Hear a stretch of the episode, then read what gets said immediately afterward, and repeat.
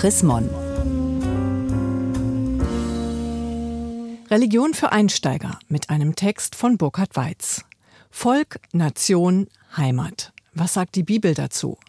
Die Nationen, das sind für Juden und Christen die anderen, die Heiden. Sie selbst sind irgendwie fremd auf dieser Welt. Wir sind das Volk, skandierten die Demonstranten 1989 während der Montagsdemonstrationen in Leipzig. Sie riefen der Staatsmacht zu, sie seien nicht die Raudis, als die sie denunziert würden, sondern ganz normale Bürgerinnen und Bürger des Staates. Gemeint war das Volk im Gegensatz zu den Herrschenden. Wir sind das Volk, rufen Demonstranten auf Pegida-Umzügen seit 2015 in Dresden. Ihr Ruf richtet sich gegen die Regierung, die den Zuzug von Ausländern ermöglicht.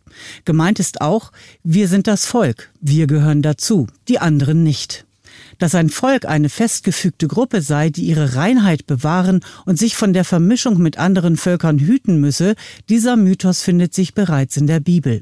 Sie erzählt vom Volk Israel, den Nachfahren Abrahams, Isaaks und Jakobs. Das klingt, als hätten alle Juden dieselben Vorfahren. Rassisten und Antisemiten im 19. Jahrhundert nahmen den Mythos von der gemeinsamen Abstammung wörtlich. Für sie war das Volk Israel eine ethnische Einheit mit übereinstimmendem biologischem Erbe und gemeinsamer unveränderlicher Religion und Kultur. Ein übles Missverständnis. Wer heute nach Israel fährt, durchschaut es sofort. Es gibt blonde und schwarzhaarige Juden, die einen mit heller, die anderen mit dunkler Hautfarbe, Orientalen, Schwarzafrikaner, weiße Mitteleuropäer. Israel ist eine multikulturelle Gesellschaft, die sich ständig wandelt. Die biblische Erzählung von der gemeinsamen Abstammung ist in Wirklichkeit ein Appell. Alle, die als Juden geboren sind, gehören dazu, so unterschiedlich sie auch aussehen mögen, so vielfältig ihre Kultur sein mag, und egal, ob sie religiös leben oder nicht. Juden sollen füreinander einstehen, wie eine Familie. Nach christlich-biblischem Verständnis sind auch Christen ein Volk. Sie sind keine Nation, das lateinische Wort für Volk leitet sich von Nascor ab, geboren werden, sondern ein Gottesvolk. Menschen, die dieser Welt und ihren Herrschenden skeptisch gegenüberstehen. Die Nationen, das sind für Juden und Christen die anderen, die Heiden. Für Christen erfüllen sich die Verheißungen der Bibel mit Jesus Christus, der seinen Nächsten liebte, zu vergeben bereit war und sich selbst für andere hingab.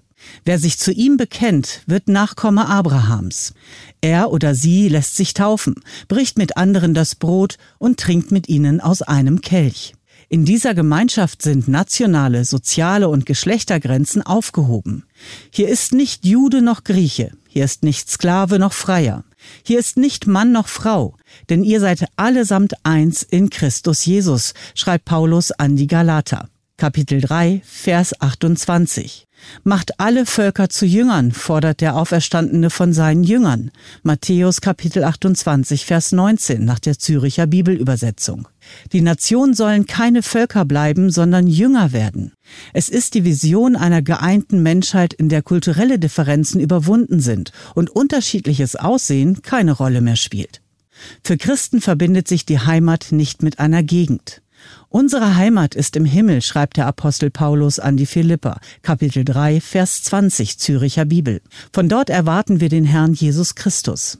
Erst nach der Wiederkunft Christi, erst wenn alle irdischen Gebrechen überwunden sind, könne sich ein Christ auf der Erde heimisch fühlen.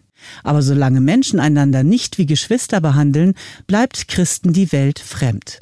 Ähnlich beschrieb der Philosoph Ernst Bloch sein Unbehagen an der Welt. Erst wenn die Menschheit ihre Bestimmung erreicht habe, so endet sein Buch Das Prinzip Hoffnung, erst dann entsteht in der Welt etwas, das allen in die Kindheit scheint und worin noch niemand war. Heimat. Die Utopie einer besseren Welt, so Bloch, ergebe sich aus der Erinnerung an ein angeblich besseres Früher, auch wenn es das so nie gab.